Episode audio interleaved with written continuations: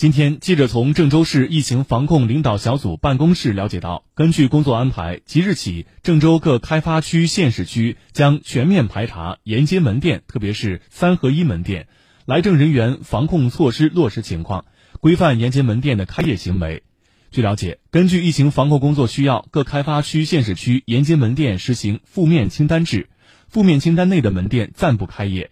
其余用于保障市民日常生活必需的门店，按照相关规定可以尽早开业。负面清单门店包括影剧院、棋牌室、游艺厅、KTV、舞厅、书店、网吧、酒吧、公共浴室、足浴店、美容美发店、保健推拿、培训机构、学历及非学历培训等。